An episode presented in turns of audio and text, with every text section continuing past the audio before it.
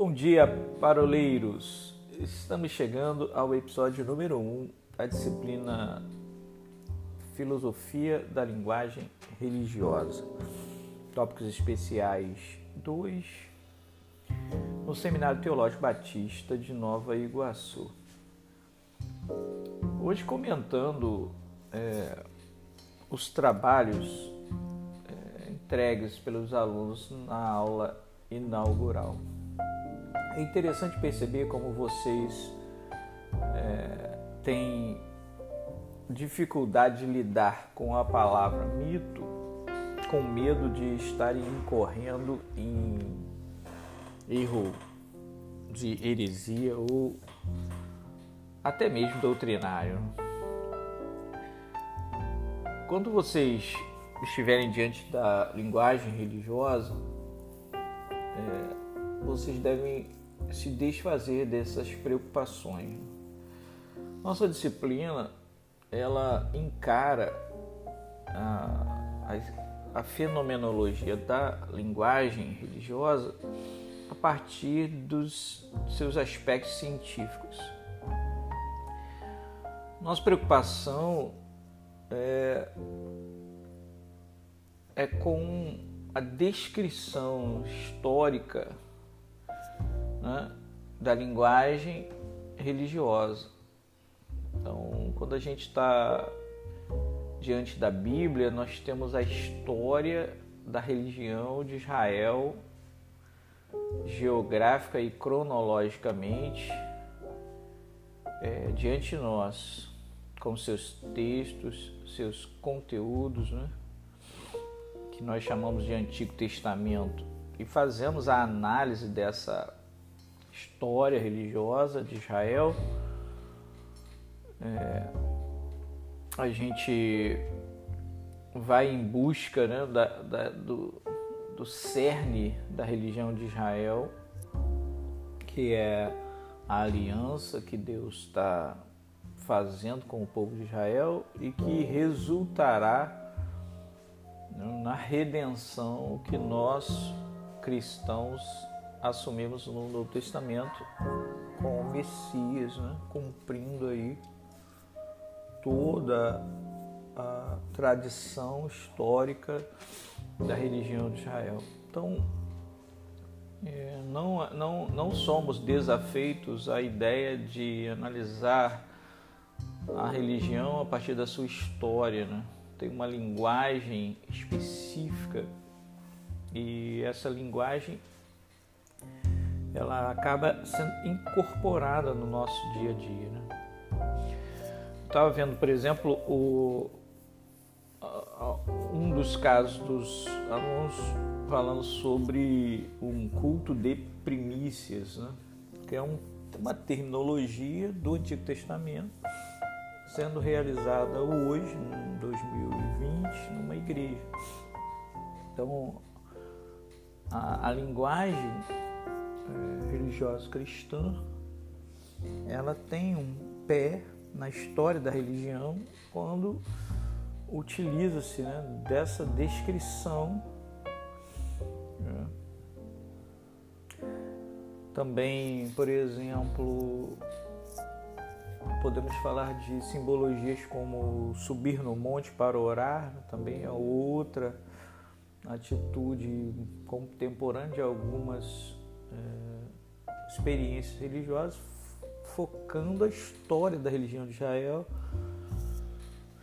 Quando você vê né, a importância que os israelitas davam aos montes, a ideia de que os montes são o local né, dos deuses, a religião cananeia, influenciando os salmos. Né?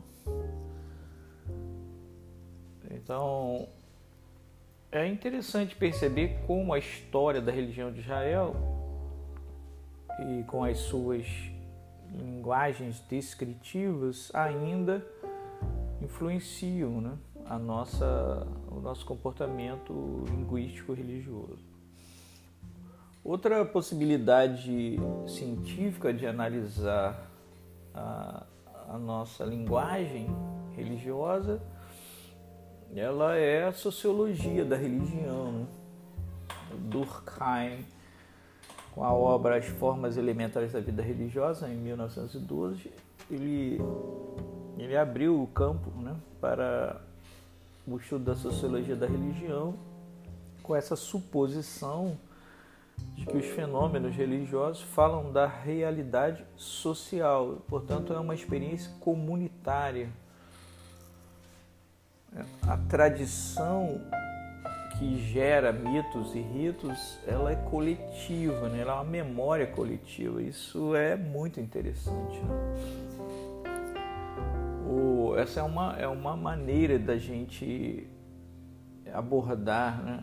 a nossa linguagem religiosa, não como uma linguagem individual, como uma mística individual, mas entendendo que a linguagem ela está imersa nos fatos sociais, né? nessa cosmovisão comunitária que a gente adota. Quando a gente chama o outro de irmão, por exemplo, né? esse conceito de irmandade é um conceito social, comunitário. Nós temos os nossos próprios nomes, mas a gente, quando aborda o irmão, a irmã, a gente tira o nome da pessoa e coloca a pessoa dentro de uma comunidade. Mesma coisa com termos como abençoado, como príncipe, né? há várias terminologias linguísticas que, que abordam esse aspecto social da religião. Então, essa é uma maneira que a nossa linguagem também pode ser abordada.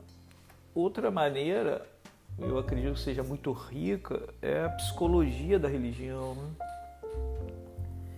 Porque é, o comportamento religioso ele espelha a nossa psique. Né? O, o, fato de sermos quem somos, né, seres humanos, e o fato de estarmos limitados num universo grandioso, o fato de nós é, elaborarmos o nosso sentimento religioso a partir desse desejo de conhecer o extraordinário, o sublime, o sagrado, né? esse impulso inicial, fundamental, né? Está na base da nossa do imaginário religioso que, que a gente que a gente vive. Aqui contribuíram bastante o Freud com, com a sua interpretação da experiência religiosa, é, obviamente um, um sentido um pouco mais negativo, muito mais infantil. Né? O Jung também tem tem importância nesse estudo psicológico, porque a ideia dos arquétipos né, está muito dentro do, da, do nosso comportamento religioso. Por exemplo, quando, quando a gente percebe essa, essa lógica aí do, da hierarquia espiritual, de pessoas que, que são tidas como autoridade espiritual sobre outras nós estamos dentro dos arquétipos psicológicos do herói, do sábio, né? Como se houvesse né, uma, uma sobreposição de personalidades. E, e, essa é uma maneira bastante rica de, de analisar a linguagem religiosa. Né? Na filosofia da religião, que que é basicamente a ideia de, de perceber, né, por via de acesso racional à teodiceia, a cosmovisão ou antropologia é, filosófica ou ética, a gente está falando mais do sagrado, né, do absoluto. Né? Esse ser que é o fundamento de toda a realidade, está dentro do processo do pensamento filosófico na sua origem. Deus como primeiro motor, conceito aristotélico. Né? Agora, é, na filosofia da religião, acho que Hegel, que é o personagem que dá um pontapé aí na, na fenomenologia do espírito, né? tem aí sua participação. A teologia, que é essa, essa ciência que vocês estão estudando, né? que analisa a revelação de Deus, né? do Logos, a partir do, dos dados né? que a Bíblia apresenta, também tem um aspecto racional, mas eu acho que fundamentalmente a teologia ela, ela deve ser vista num sentido escatológico, né? O Deus tem, um, tem uma proposta, né? Uma finalidade dentro da revelação na história. Então a, a história tem um sentido, tem uma direção. A teologia ela aborda muito mais essa ingerência aí divina na, na história da humanidade. A teologia também é, acaba influenciando né, o fenômeno linguístico e religioso. Uma experiência dessas me lembro na década de 80, quando eu estive é, visitando Hare Krishna na, na, Barra da Tijuca, uma experiência fascinante. Então, você chega, as pessoas estão é, assim aglomeradas, tem bancos, o pessoal sentava no chão, tinha um, alguns homens com atabaques, né? cantando Hare Krishna, Hare Hare Hare Krishna.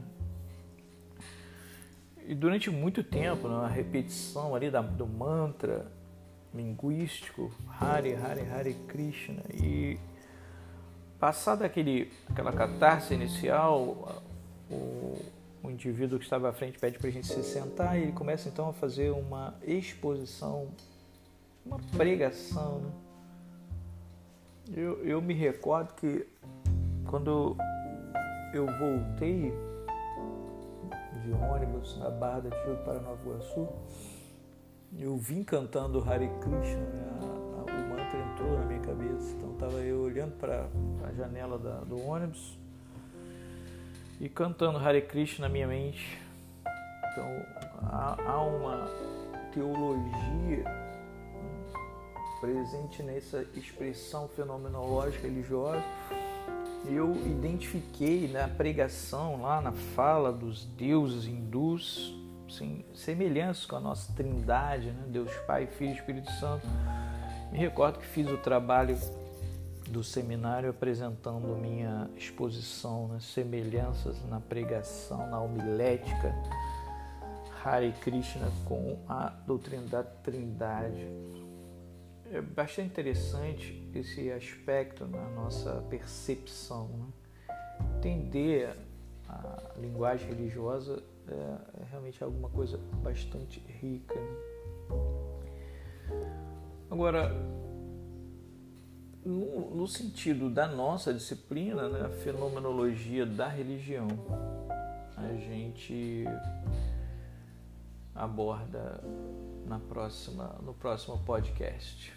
Então são essas perspectivas né, que te ajudam a fazer essa análise, essa aproximação. A história das religiões, principalmente a história da religião de Israel né, e da igreja chamada primitiva no Novo Testamento. A gente, essas duas formas históricas nos afetam bastante o aspecto comunitário, coletivo da, da vida, da linguagem, da sociologia da religião, o aspecto psicológico, bastante importante para fazer essa, essa análise, e o aspecto filosófico e teológico, né, que é uma tentativa né, racional de fundamentar, né, pela razão, a experiência da fé, né, com essa visão escatológica que a teologia bíblica apresenta, né, um Deus que faz ingerência na história e tem na história um fim. O fim, essa fenomenologia que nós é, é o ângulo pelo qual nós estaremos falando nesse semestre. É isso, paroleiros. Muito obrigado pela atenção. Esse é o podcast número 1 um da disciplina. Que a graça seja com todos.